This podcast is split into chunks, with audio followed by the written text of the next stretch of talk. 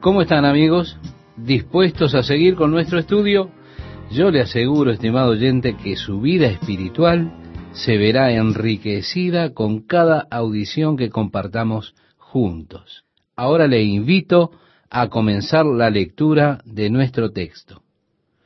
Juan nos dice, todo aquel que permanece en él no peca. Todo aquel que peca o practica el pecado no le ha visto. Aquí, estimado oyente, la palabra pecado está en tiempo perfecto en el idioma original griego. Y como debe decir, como debe traducirse es no continuando en pecado. El pecado fue una práctica de nuestras vidas. Vivíamos en pecado. Como dijo David, en pecado nací y en pecado me concibió mi madre. Pero cuando eres nacido de Dios, ya no vives en pecado o en la práctica del pecado. Aquel que permanece en él no peca todo aquel que peca o practica el pecado no le ha visto, dice Juan. Hay muchas personas que están haciendo profesiones de fe, pero están viviendo vidas pecaminosas. Se están engañando a sí mismas. La verdad no está en ellos. Están viviendo en el más horrible engaño, porque tienen un falso sentido de seguridad de que ellos están bien, de que de algún modo Dios hizo una dispensación especial para ellos y que pueden pecar tanto como les plazca. Pero no, si realmente eres nacido de Dios, no habrás de vivir en pecado, pues como hemos leído, todo aquel que peca o practica el pecado no le ha visto ni le ha conocido. Si usted hace esto realmente, no lo conoce a él. Hijitos, nadie os engañe. El que hace justicia es justo como él es justo, continúa diciéndonos Juan. Nuevamente, nos convertimos a como él es. Y Juan nos dirá esto en el próximo capítulo, porque como él es, así nosotros somos en este mundo. Entonces, no se equivoquen. Si viven en pecado, no son hijos de Dios. No son nacidos de Dios. Pero, si usted es nacido de Dios, ha de vivir una vida piadosa, como Él es justo. Ahora Juan continúa. El que practica el pecado es del diablo porque el diablo peca desde el principio. Para esto apareció el Hijo de Dios, para deshacer las obras del diablo. Las obras de Satanás en su vida le guían al pecado. Jesús vino a destruir las obras del diablo. Pienso en los aspectos destructivos del pecado. Yo miro y observo los efectos del pecado en las vidas de las personas. Veo cómo las está destruyendo. Veo cómo destruye las familias. Veo cómo destruye las naciones. Yo veo ese poder destructivo y cómo afecta el pecado. Pero Jesús fue manifestado para destruir las obras de Satanás todo aquel que es nacido de Dios no practica el pecado, porque la simiente de Dios permanece en él. Ahora, usted verá, hemos nacido de simiente incorruptible. Su simiente, creo yo, es una referencia a la simiente de Dios, por la cual somos nacidos nuevamente. Y por lo tanto, no practico el pecado. ¿Por qué? Porque soy una nueva criatura. Como decía Pablo a la iglesia en Corinto, si alguno está en Cristo, nueva criatura es. Las cosas viejas pasaron. He aquí, son todas hechas nuevas. Soy ahora nacido del Espíritu. El Espíritu de Dios habita en mí. Y su nueva criatura, la nueva naturaleza que tengo en Cristo, me guarda de vivir en pecado y practicarlo. Y dice así la palabra de Dios, y no puede pecar, porque es nacido de Dios. En esto se manifiestan los hijos de Dios y los hijos del diablo. Todo aquel que no hace justicia y que no ama a su hermano, no es de Dios. Ahora está yendo Juan a los temas prácticos. Verá, básicamente, ¿qué son los mandamientos de Dios? Jesús dijo, el que tiene mis mandamientos y los guarda, este es el que me ama. Hacia el final de este capítulo, en el versículo 22, Juan nos dice, y cualquiera cosa que pidiéremos, la recibiremos de Él, porque guardamos sus mandamientos y hacemos las cosas que son agradables delante de Él. Pero luego nos dice el mandamiento, que creamos en el nombre de su Hijo Jesucristo y nos amemos unos a otros como nos lo ha mandado. Esto es lo que está pidiendo de usted, que ame a los demás. Y ahí es donde la prueba de la vida cristiana radica, estimado oyente. Jesús dijo, en esto conocerán que sois mis discípulos, si tuviereis amor los unos con los otros. Cuando Jesús fue interrogado acerca del mandamiento más grande de todos, él dijo, amarás al Señor tu Dios con todo tu corazón, con toda tu alma, con toda tu fuerza y con toda tu mente, y a tu prójimo como a ti mismo. Estos dos son la ley y los profetas. Quiero decir, estos son el resumen de la ley. Pablo nos dice que el amor es el cumplimiento de la ley. El que ama al prójimo ha cumplido la ley. Ahora estamos hablando de justicia. Estamos hablando de pecaminosidad. La justicia está en la esfera del amor y la pecaminosidad en la esfera del odio y todas las cosas relacionadas con él. La contienda, los celos, las envidias, los asesinatos, y es allí donde se dirige ahora, no practica el pecado, porque la simiente de Dios permanece en él, y no puede pecar porque es nacido de Dios. En esto se manifiestan los hijos de Dios y los hijos del diablo. Todo aquel que no hace justicia y que no ama a su hermano no es de Dios. Porque este es el mensaje que habéis oído desde el principio, dice Juan. Este es el corazón del mismo. Esta es la esencia de la enseñanza de Jesús, que nos amemos unos a otros. Este es el énfasis en la enseñanza de Jesús. Este es el resumen, que nos amemos los unos a los otros.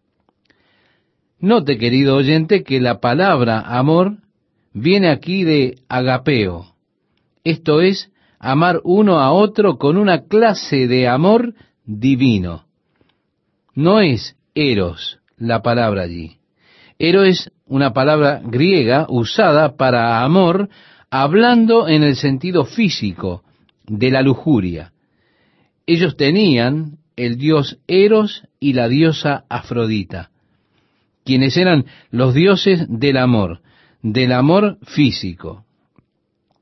Ese es el amor que, que Hollywood retrata, el cual no es el verdadero amor, es algo muy egoísta.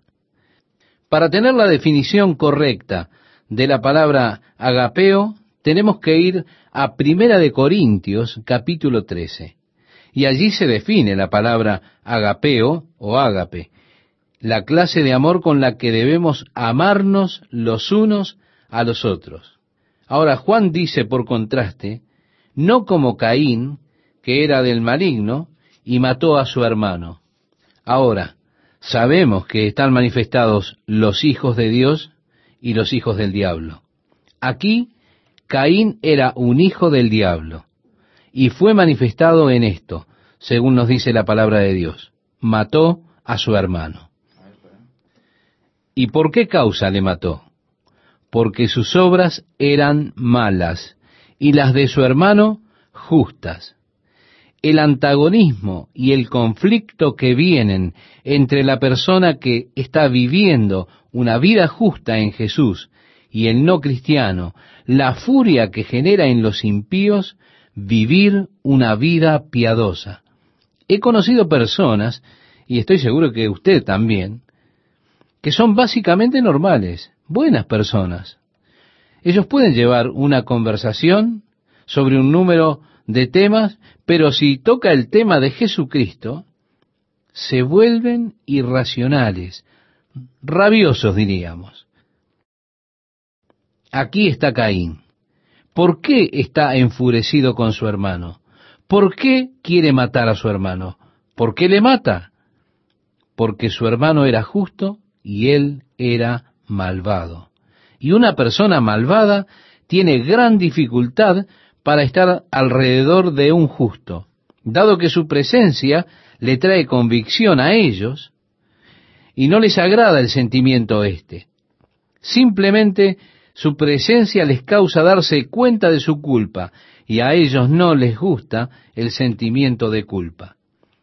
Es interesante hoy cómo estamos tratando a través de la sociología en algún modo de eliminar los sentimientos de culpa. No queremos que Juancito se sienta culpable de nada. Y no está políticamente correcto hacer sentir culpable a alguien.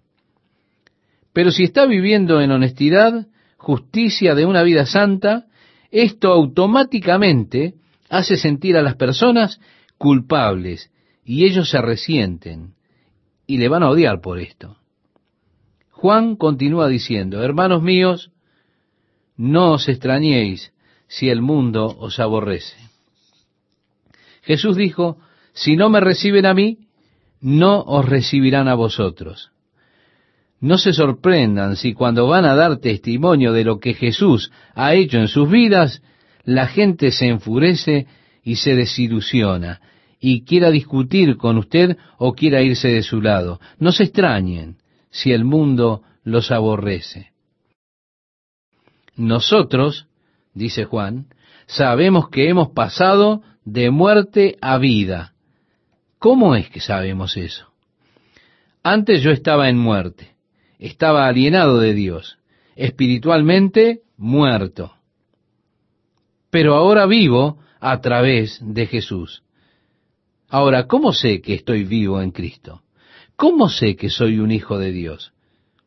¿Cómo sé que he pasado de muerte a vida? Esto lo dice Juan en nuestro texto, en que amamos a los hermanos. Es interesante. Como mencionamos anteriormente, esta es la prueba para el mundo. En esto conocerán, dijo Jesús, que sois mis discípulos, si tuviereis amor los unos con los otros. El mundo mirando dice, ellos son discípulos de Jesús. Mirad cómo se aman. Pero usted mismo, la prueba para usted de que es realmente un hijo de Dios es el hecho de que ama a los hermanos. Dios ha puesto este amor por la familia de Dios en su corazón. Nosotros sabemos que hemos pasado de muerte a vida en que amamos a los hermanos. Juan continúa diciendo, el que no ama a su hermano permanece en muerte. Todo aquel que aborrece a su hermano es homicida. Y sabéis que ningún homicida tiene vida eterna permanente en él. Ahora verá, querido amigo, el gran problema en el tiempo de Jesús eran los religiosos fariseos, quienes se esforzaban en guardar la ley para ser más justos ante Dios. Pero mientras exteriormente guardaban la ley, internamente eran viciosos. Internamente había todo tipo de problemas, pero se sentían justificados, se sentían justos, porque estaban guardando los aspectos externos de la ley. Por lo tanto, eran intolerantes hacia cualquiera que no viviera por los mismos estándares de vida que ellos habían impuesto, las reglas que ellos impusieron. Y allí es donde Jesús entró en conflicto con ellos, porque Jesús estaba enfatizando las actitudes internas del corazón de una persona. En eso es en lo que está interesado Dios, en lo que sucede en su corazón, querido oyente. Es más importante que sus acciones. Ellos enseñaron, no matarás, pero Jesús dijo, oísteis que fue dicho a los antiguos, no matarás, y cualquiera que matare será culpable de juicio. Pero yo os digo que cualquiera que se enoje contra su hermano será culpable de juicio, y cualquiera que diga necio a su hermano será culpable. Y si mira con desprecio a una persona, es tan culpable como aquel que mató a uno. Oísteis que fue dicho, dijo Jesús, no cometerás adulterio. Pero yo os digo que cualquiera que mira a una mujer para codiciarla, ya adulteró con ella en su corazón. Si usted está en la pornografía, si está en la internet o con las películas condicionadas y está teniendo alguna satisfacción lujuriosa al ver esas cosas, cuando usted tiene deseos al ver esa mujer desnuda, Jesús dijo que ya cometió adulterio en su corazón. Y aunque el hombre mira en su apariencia externa, Dios mira su corazón. Así que no se engañe, el que hace justicia es justo como Él es justo. Y así Juan está siguiendo el concepto de Jesús en cuanto a que es un asunto del corazón. Si usted odia a su hermano, usted es tan culpable como uno que comete asesinato contra el otro. Y usted sabe que ningún asesino tiene vida eterna habitando en él. Esta es la importancia de amar, la importancia de nuestro corazón y la actitud de nuestro corazón. Dice Juan, en esto hemos conocido el amor, en que Él puso su vida por nosotros también nosotros debemos poner nuestras vidas por los hermanos. Verá, esta es la verdadera prueba de nuestra cristiandad, el amor que tenemos por los hermanos. Y sabemos que Él nos ama porque Él dio su vida por nosotros. Él dijo, no hay amor más grande que este, que ponga uno su vida por sus amigos. Él puso su vida por nosotros. Juan dice, este es nuestro ejemplo y nosotros debemos estar dispuestos a poner nuestras vidas por los hermanos.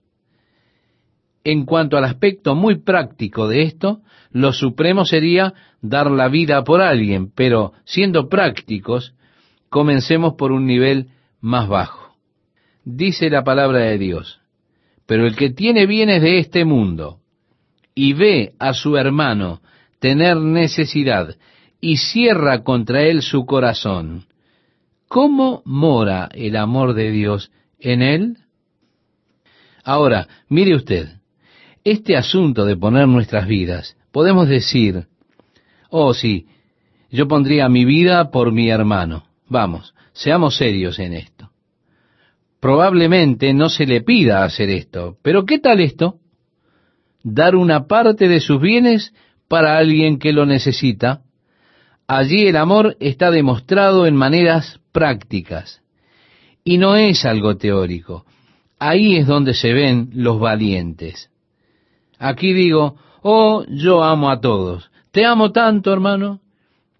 Y aquí tengo en todo tanta abundancia y usted está en necesidad. Ahora, si digo, bueno, Dios te bendiga, hermano.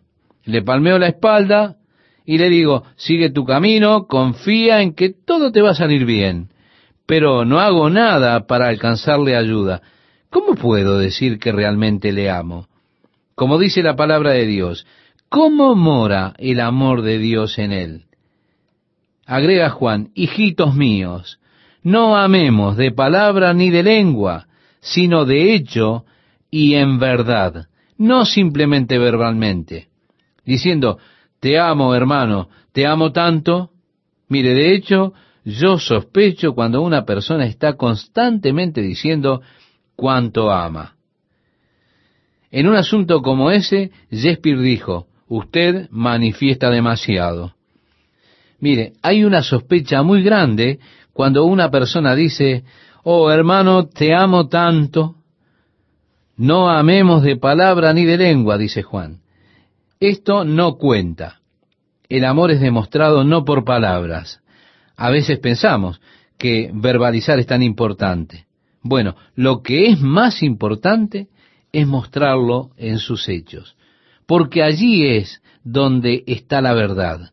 El amor no es manifestado en palabras, sino en obras. Jesús manifestó su amor. Él no vino y dijo, oh, yo los amo y ahora váyanse al infierno, sino que mostró su amor muriendo en la cruz y llevando él mismo nuestro pecado, de manera que nosotros no tuviésemos que ir al infierno. Yo simplemente puedo decir, oh hermano, te amo aliméntate, abrígate. ¿Y en qué lo beneficio si yo no le doy a él un abrigo o una manta, o algo mediante lo cual él pueda estar calentito o dándole algo de comida? Ahora bien, cuando amamos en hechos, amamos en verdad. Y dice Juan, y en esto conocemos que somos de la verdad. Sabemos que esto es verdad cuando mi amor es manifestado en las acciones. Es por las acciones que el verdadero amor se revela. Y culminando nuestro estudio de este día, querido oyente, leemos, y aseguraremos nuestros corazones delante de Él. Querido amigo, esto nos da la confianza y la certeza que esta es una experiencia genuina. Cuando estoy anhelando mostrar el amor de un modo autosacrificial, como Cristo mostró su amor en un modo autosacrificial. Espero, querido oyente, que usted se encuentre bien y además dispuesto a seguir estudiando esta extraordinaria carta de Juan.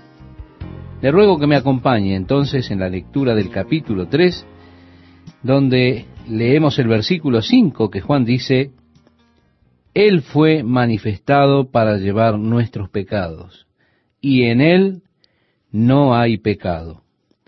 Luego en el verso 8 leemos, El que comete pecado es del diablo, porque el diablo peca desde el principio. Por esto fue manifestado el Hijo de Dios, para deshacer las obras del diablo. Y así vemos el propósito de la venida de Jesucristo. Él fue manifestado. Juan nos dice que fue para llevar nuestro pecado. En el verso 4, Juan define para nosotros lo que es pecado. Cualquiera que comete pecado transgrede la ley, porque el pecado es transgresión de la ley. El rey David dijo, la ley de Jehová es perfecta que convierte el alma. el profeta Miqueas dijo, Oh hombre, él te ha declarado lo que es bueno y lo que pide Jehová de ti. Debo confesar que cuando leo la ley de Dios, estudiándola, es perfecta. Veo una manera perfecta de vivir. Le confieso que la ley de Dios es buena. No puedo encontrar ni un solo argumento digno en contra de la ley de Dios. Es una buena manera de vivir. Es más, es la manera perfecta de vivir. La ley nos prohíbe hacer cosas que son dañinas para nosotros mismos, cosas que son destructivas, cosas que tienen la tendencia de derribar la vida de una persona y su relacionamiento con Dios. Y la ley nos prohíbe hacer esas cosas que son destructivas. La ley, estimado oyente, nos anima y nos comisiona a hacer aquellas cosas que mejoran la vida de una persona, aquellas cosas que harán de usted una mejor persona, una persona más rica, no en el concepto que el mundo tiene hoy de riqueza. La ley le comisiona a hacer esas cosas. La ley no le impide que usted haga algo bueno. Solo prohíbe aquellas cosas que son destructivas y que le harán caer en el pecado. La ley de Jehová es perfecta y en lo personal consiento con la ley del Señor. Y si hago aquellas cosas que son inherentemente destructivas, yo estoy transgrediendo la ley de Dios. Si fallo en hacer aquellas cosas que son buenas y están bien, entonces estoy transgrediendo la ley de Dios. Recuerde, estimado oyente, el pecado es transgresión de la ley. Y guardar la ley completamente sería vivir perfectamente. Sería una vida de amor, una vida de gozo, paz, prosperidad. Sería una vida larga y saludable. Pero el pecado, dice Juan, es transgresión de la ley. Desafortunadamente, la Biblia nos dice que todos pecaron y están destituidos de la gloria de Dios. Y así Jesús fue manifestado para que Él tomase nuestro pecado. Verá, estimado oyente, la entrada del pecado en el mundo es la fuente de todo sufrimiento, la fuente de todo dolor, de toda angustia, y por sobre todo, la fuente de separación y alienación de Dios. Todo esto se remonta a la entrada del pecado en el mundo. Antes de que Adán y Eva pecasen, ellos vivían en el paraíso. Pero el pecado, entrando en el mundo, destruyó el paraíso. Y por causa de su pecado, Dios dijo a la mujer, con dolor darás a luz tus hijos. Dios le dijo a Adán, maldita será la tierra por tu causa. Espinos y cardos te producirá y comerás plantas del campo. Con el sudor de tu rostro comerás el pan. El paraíso fue perdido y así entró en un mundo de sufrimiento, de trabajo duro, de dolor y de muerte. Pablo nos dice, por tanto, como el pecado entró en el mundo por un hombre, y por el pecado la muerte, así la muerte pasó a todos los hombres, por cuanto todos pecaron. Ahora Dios ha dicho, el alma que pecare, esa morirá. La paga del pecado es muerte. Y por lo tanto, como hemos pecado, hemos venido a estar todos bajo la sentencia de muerte por causa del pecado. Pero se nos dice que Jesús fue manifestado para que Él lleve nuestro pecado. ¿Cómo es que Él toma nuestro pecado? Él toma nuestro pecado primeramente al convertirse en pecado por nosotros. Pablo, escribiendo a los Corintios su segunda carta, en el capítulo 5 dijo, Al que no conoció pecado, por nosotros lo hizo pecado, para que nosotros fuésemos hechos justicia de Dios en él. Sí, estimado amigo, Él llevó nuestros pecados al tomar la culpa de nuestros pecados sobre Él. Ciertamente llevó Él nuestras enfermedades y sufrió nuestros dolores, y nosotros le tuvimos por azotado, por herido de Dios y abatido, mas Él herido fue por nuestras rebeliones, molido por nuestros pecados, el castigo de nuestra paz fue sobre Él, y por su llaga fuimos nosotros curados. Todos nosotros nos descarriamos como ovejas, cada cual se apartó por su camino, mas Jehová cargó en él el pecado de todos nosotros. Esta es una porción del libro de Isaías en el capítulo 53 al cual hemos dado lectura. Así que Él tomó nuestros pecados al tomar la culpa de los mismos sobre él.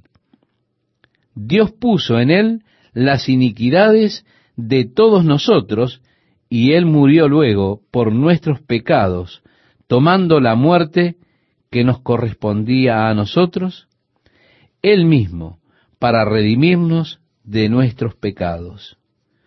De modo que Él fue manifestado para llevar nuestro pecado, y Él tomó nuestros pecados aboliendo la ley como el estándar de justicia de Dios para nosotros. Pero Dios dio la ley. Él dijo, si hacen estas cosas, entonces serán justos.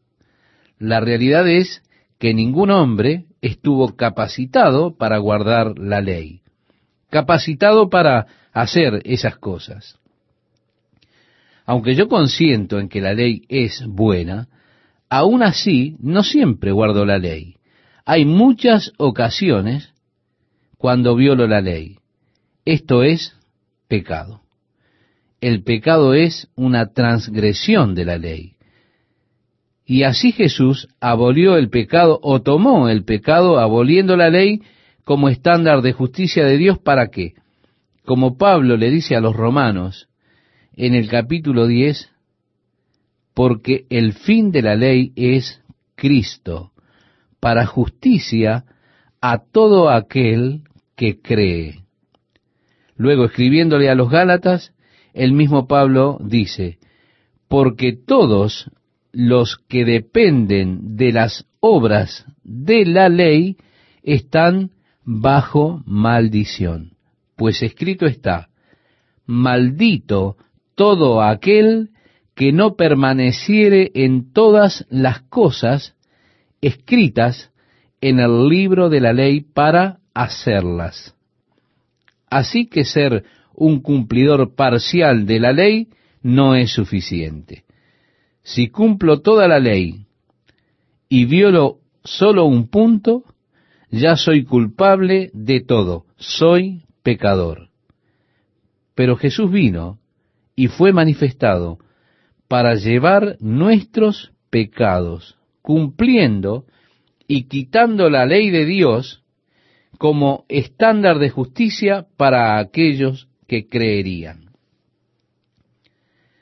Hablando de la ley con sus ordenanzas y actas, Pablo escribe a los colosenses, y a vosotros, estando muertos en pecados y en la incircuncisión de vuestra carne, os dio vida juntamente con él, perdonándoos todos los pecados, anulando el acta de los decretos que había contra nosotros, que nos era contraria, quitándola de en medio y clavándola en la cruz. Y despojando a los principados y a las potestades, los exhibió públicamente, triunfando sobre ellos en la cruz. Por tanto, nadie os juzgue en comida o en bebida, o en cuanto a días de fiesta, luna nueva o días de reposo, todo lo cual es sombra de lo que ha de venir, pero el cuerpo es de Cristo. Sí, estimado oyente, Él fue manifestado para llevar nuestros pecados, e hizo esto cumpliendo las demandas justas de la ley por nosotros, y luego imputándonos a nosotros su justicia. Dios no me ve en mi estado imperfecto. Dios me ve en Cristo Jesús completo, perfecto en Él. Pablo en Romanos capítulo 8 habla de la justicia de la ley siendo cumplida en nosotros, no por nosotros, sino que a través de Jesucristo la justicia de la ley es cumplida en nosotros. Cuando el apóstol Pablo les estaba escribiendo a los filipenses acerca de su vida pasada como fariseo, y como fariseo buscaba alcanzar los estándares de justicia de la ley de Dios, su vida entera era devota al propósito de guardar la ley. Y él pasó por este esfuerzo interno, por esta confusión, en su intento de guardar la ley, pero encontró que siempre que hacía lo bueno, el mal estaba presente con él. El bien que quería, eso no podía hacerlo.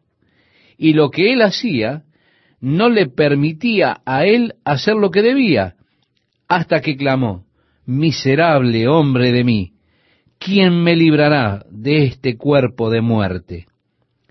Al leer en Romanos capítulo 7, todos nos podemos identificar con Pablo, porque todos hemos pasado por lo mismo. La ley de Jehová es perfecta. Yo estoy de acuerdo con eso. Y digo que voy a guardar la ley, pero luego encuentro que hay otra ley que está obrando en mí y que es contraria a la ley de Dios. De manera que no siempre hago las cosas que realmente quiero y deseo hacer. Y así Pablo, hablándole a los filipenses acerca de su vida y todas las cosas extras que había construido como un fariseo. Luego dice, pero cuantas cosas eran para mí ganancia, las he estimado como pérdida por amor de Cristo. Y ciertamente, aún estimo todas las cosas como pérdida por la excelencia del conocimiento de Cristo Jesús, mi Señor, por amor del cual, dice Pablo, lo he perdido todo, y lo tengo por basura para ganar a Cristo, y ser hallado en él, no teniendo mi propia justicia que es por la ley, sino la que es por la fe de Cristo, la justicia que es de Dios por la fe. Jesús vino y fue manifestado para llevar nuestros pecados, querido oyente.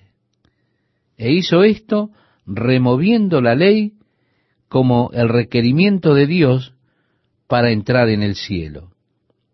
Y en lugar de ello, al cumplir por nosotros la ley de los requerimientos de Dios, ahora es que creemos en Jesucristo.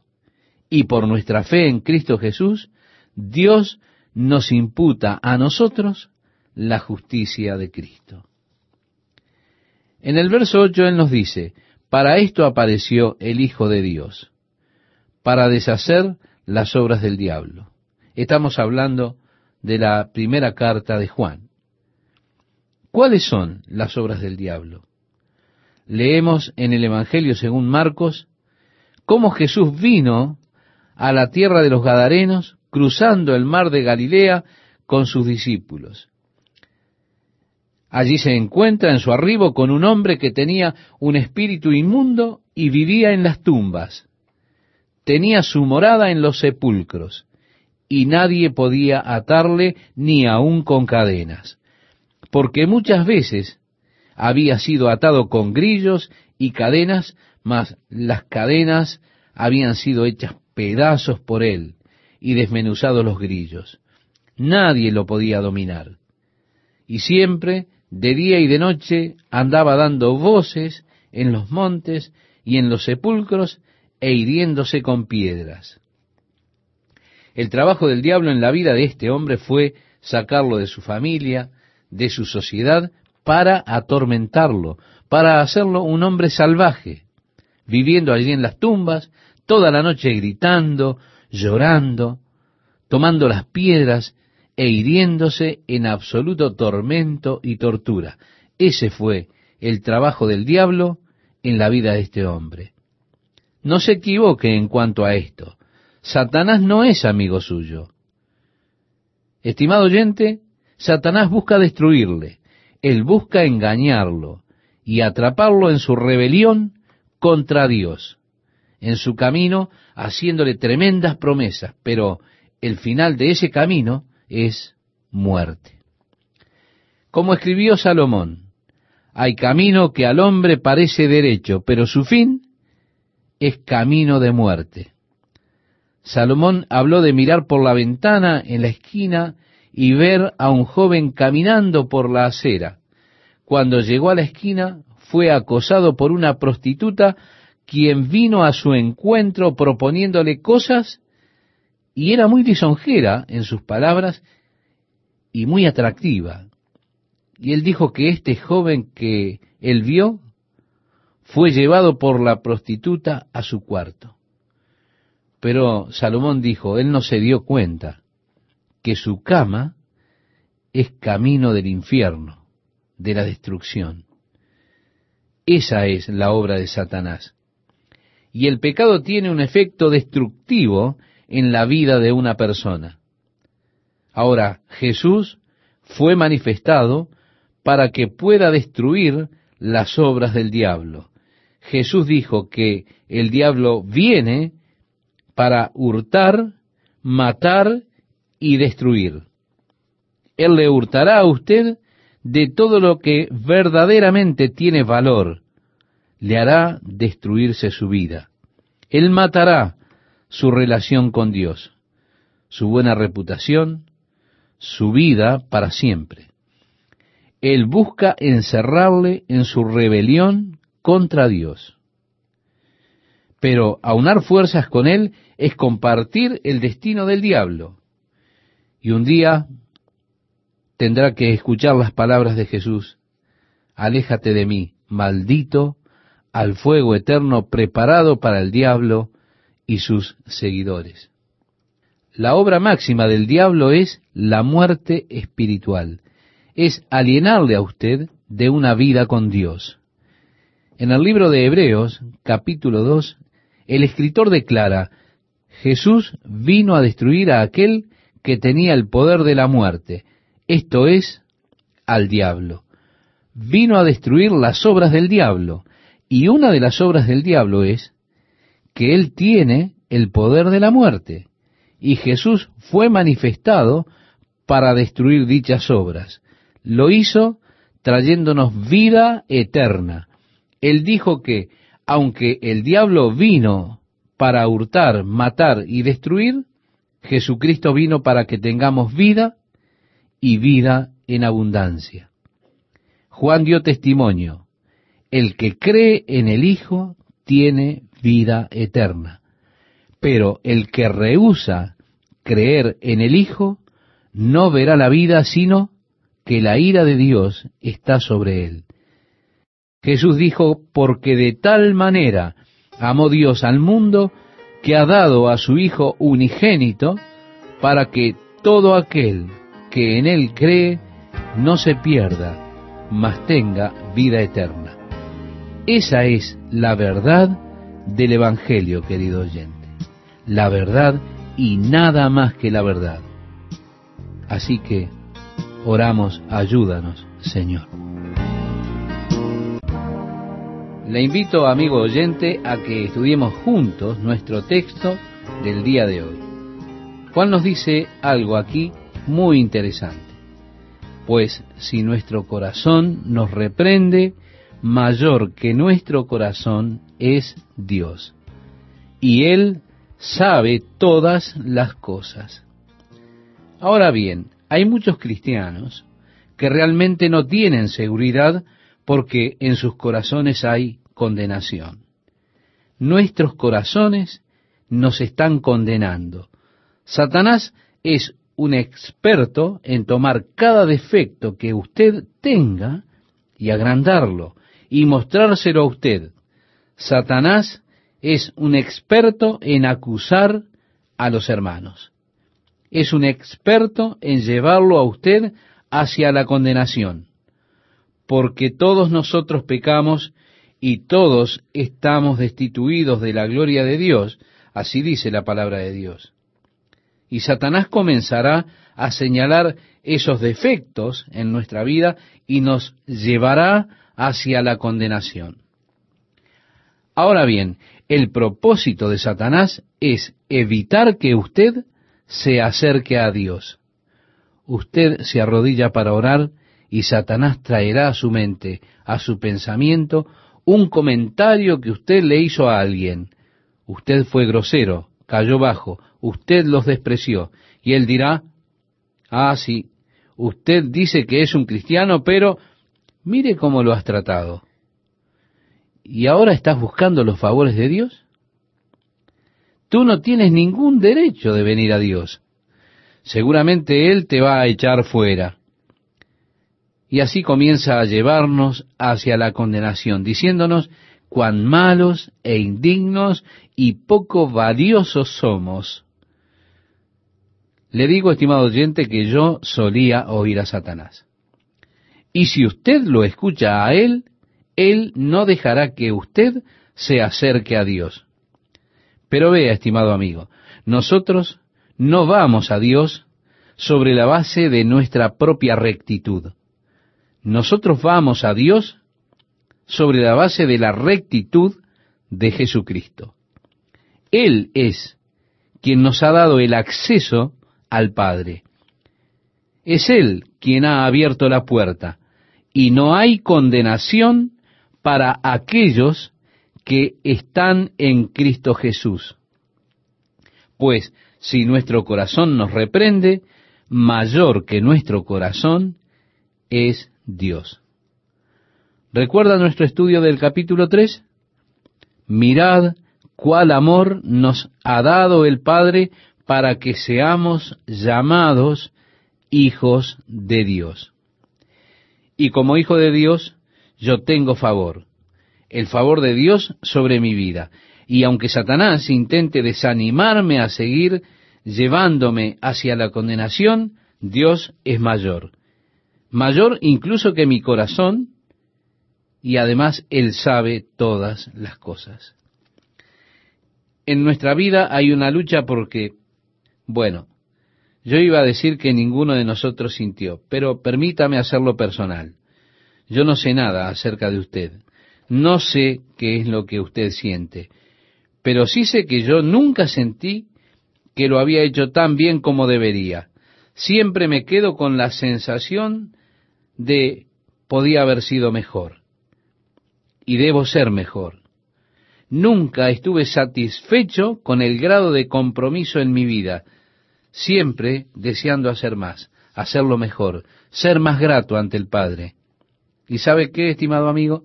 Fallé. Ante mis propios ojos fallé tantas veces.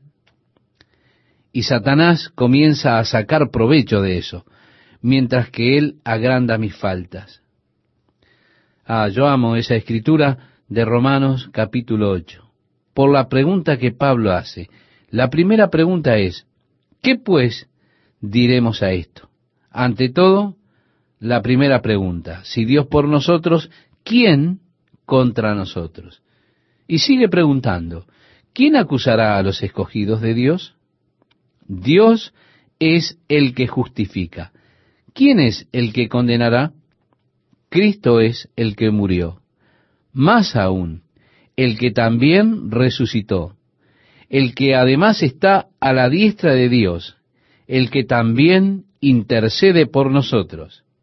¿quién nos separará del amor de Cristo? Maravillosas preguntas. Y en respuesta a la pregunta, ¿quién es el que condenará? Es Satanás, no Jesucristo. Pues Jesús dijo, no he venido a condenar al mundo, sino a salvarlo. Pero la condenación viene de mi propio fracaso, no proviene de Jesucristo, querido oyente. Dios es mayor que mi corazón. Ahora bien, cuando yo puedo vencer ese sentimiento de condena, cuando aprendo a llegar a Dios sobre la base de su obra por mí, y no en mi obra por Él, llego a Dios sobre la base de su gracia por mí, y no vengo en mi dignidad. Dice la palabra de Dios, confianza tenemos en Dios.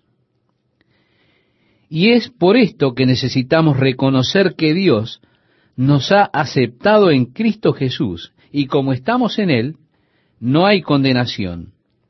Y que Él ha puesto en mi corazón ese espíritu de adopción, donde yo soy su hijo y como hijo tengo el derecho y el privilegio de venir a mi Padre. Y tengo también esa confianza que cualquiera cosa que pidiéremos, la recibiremos de Él, porque guardamos sus mandamientos y hacemos las cosas que son agradables delante de Él. Pero, ¿cuál es su mandamiento? Que creamos en el nombre de su Hijo Jesucristo y nos amemos unos a otros como nos lo ha mandado. Un día vinieron a Jesús y le preguntaron, ¿qué debemos hacer para realizar la obra de Dios? Y Jesús dijo, que creáis en aquel que me ha enviado. Vea usted, yo puedo hacer eso. Yo podré fallar en muchas otras áreas, pero eso lo puedo hacer. Yo puedo creer en Jesucristo. Y es maravilloso darse cuenta de que eso es todo lo que Dios realmente quiere de mí. Solamente creer en Jesucristo y rendir mi vida a Él, a su señorío, y como consecuencia, Él entra en mí. Él me da el poder de su Espíritu Santo que me permite hacer las cosas que eran difíciles y las que no podía hacer. Con todo mi esfuerzo solamente caí abajo, pero ahora él me dio el poder para hacer aquellas cosas que son agradables a Él. Así que solo es posible creyendo y luego amando, amándonos unos a otros, así como Él nos ha dado el mandamiento. Continuamos leyendo nuestro texto, querido oyente, y dice así, y el que guarda sus mandamientos, o sea, cree en Él y ama a los demás permanece en Dios y Dios en él. El Señor permanece en mí y yo permanezco en él. Y agrega, y en esto sabemos que Él permanece en nosotros por el Espíritu que nos ha dado. Pablo, escribiéndole a los Efesios, oraba por ellos para que tuvieran el Espíritu, la revelación y el conocimiento de Dios, y para que conocieran la grandeza de su poder a través de nosotros que creemos. Luego Pablo habla del glorioso trabajo de Dios, habiéndonos sellado con el Espíritu Santo, quien es la verdad de nuestra herencia hasta la redención de la posesión adquirida. ¿Cómo sé yo que soy un hijo de Dios? Él ha puesto su sello de pertenencia sobre mí. Ese sello es el Espíritu Santo. Ese es el sello de propietario de Dios. Ellos son míos. Él lo sella a usted con el Espíritu Santo. En el mundo antiguo, querido oyente, y Pablo estaba escribiendo a los Efesios cuando él usa esta analogía. Éfeso fue el mayor puerto donde las posesiones del este eran trasladadas al oeste. Y los mercaderes del oeste estaban siempre allí comerciando la mercadería. Esta provenía del este y ellos debían ir desde allí en barco hacia Puteoli, que era el puerto romano, y hacia el mundo occidental, a Atenas, a Corinto. Ahora bien, cuando un mercante estaba en Éfeso y quería comprar mercadería en el centro mundial de comercio, debían poner la mercadería en una caja y luego de haber hecho eso, la debían lacrar con cera y grabar en ella la impresión de su anillo en la cera. Era el sello del propietario. Así que al fin, cuando los barcos llegaban a Puteoli, cuando los estibadores controlaran la carga, ellos podrían saber a quién pertenecía por el sello de propiedad que tenía puesta la mercadería. Y Pablo está diciendo a los efesios, el Señor ha puesto su sello de propiedad en ustedes. Él es sincero en sus intenciones de redimirnos completamente. Así que, mientras tanto, Él puso su sello de propietario sobre nosotros, el sello del Espíritu Santo, quien es las arras de nuestra herencia hasta la redención de la posesión adquirida. Él nos ha comprado con la sangre de Jesucristo y un día Él va a reclamar la propiedad de quienes Él compró. Y nosotros seremos como Él cuando le veamos como Él es. Oh, qué glorioso futuro tenemos, estimado oyente, todos nosotros en Cristo Jesús. Luego Él continúa diciendo en el capítulo 4, Amados, no creáis a todo espíritu, sino probad los espíritus si son de Dios, porque muchos falsos profetas han salido por el mundo.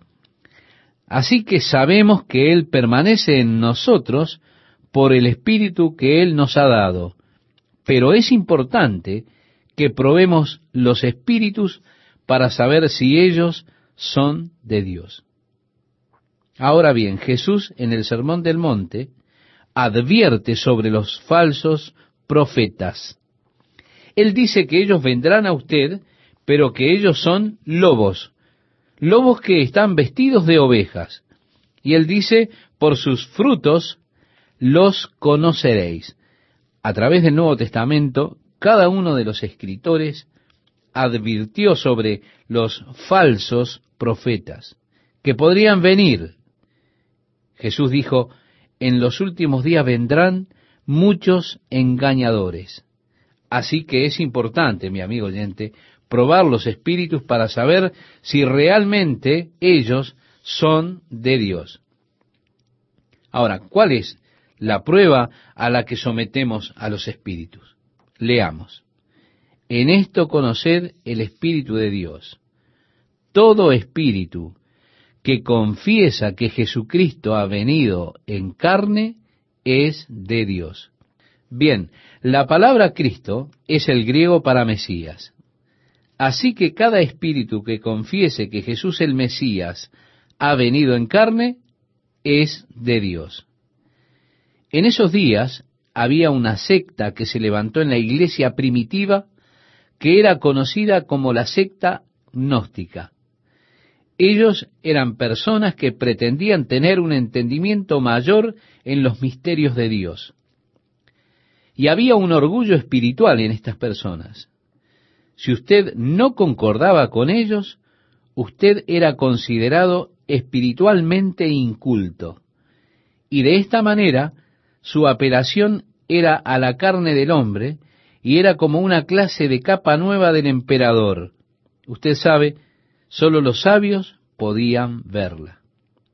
Y esta secta negaba que Jesús había venido en carne. Ellos decían que el Espíritu de Dios realmente lo dejó a él en el Getsemaní, porque era imposible que Dios muriera. Ellos desarrollaron toda clase de fantasías, de historias extravagantes. Ellos decían que si Jesús caminaba sobre la arena, él no podría dejar huellas porque él era realmente un fantasma, más que un hombre, una especie de ilusión. Allí estaba la negación de que él vino en la carne. porque los gnósticos sienten que todo lo que es material es malvado. Y Dios no pudo haber creado el universo material porque lo material es malvado. De esta manera, Dios no pudo haber venido en carne porque la carne es totalmente malvada. Ellos decían, como la carne es totalmente malvada, todas las cosas que son materiales son malvadas. Realmente no importa lo que usted haya hecho en la carne.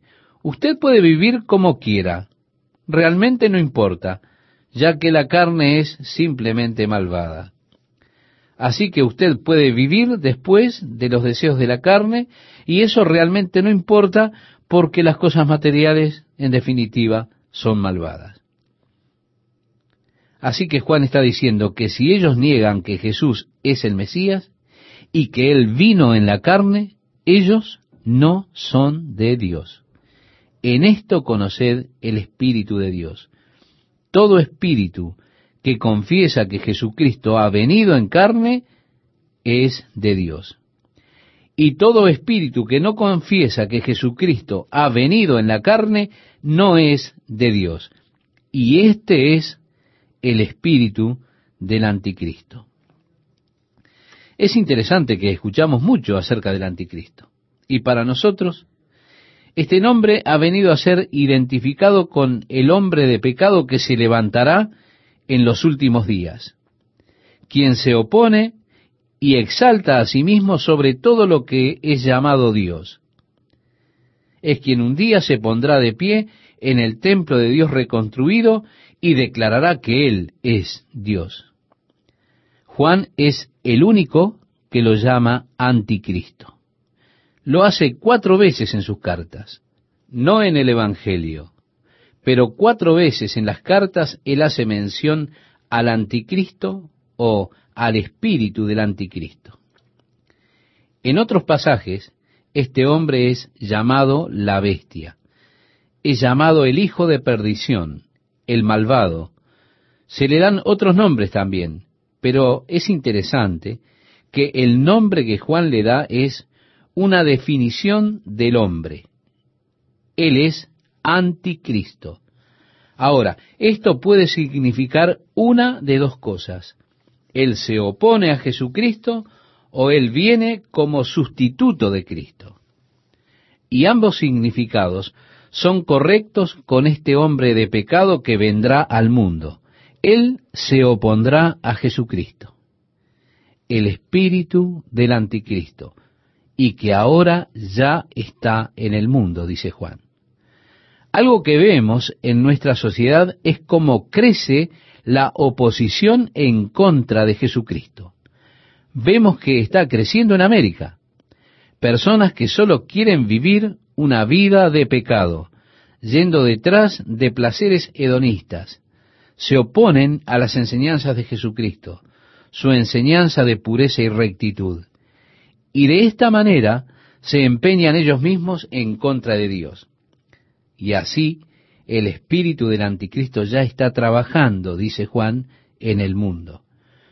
Pero este Cristo sustituto, cuando venga el anticristo, vendrá disfrazado como el Mesías o el Salvador, y el mundo lo aclamará como el Salvador. Durante la primera parte de su reinado, habrá tremendos beneficios económicos y prosperidad. Ya hemos aprendido en otra ocasión cómo una persona puede vivir una vida muy malvada, pero en cuanto la nación está en un período de prosperidad económica, debemos estar dispuestos a aceptar cualquier tipo de comportamiento. Esto ha sido manifestado. Solo significa que la atmósfera y todas las cosas están ya preparadas y establecidas para recibir a este hombre, aunque él es diabólico por naturaleza. Ellos lo recibirán porque él traerá paz y prosperidad, las cosas que el mundo busca hoy en día. Así que no creáis a todo espíritu, dice Juan. Probad los espíritus si son de Dios, porque muchos falsos profetas han salido por el mundo y usted los puede conocer a ellos por su confesión acerca de Jesucristo.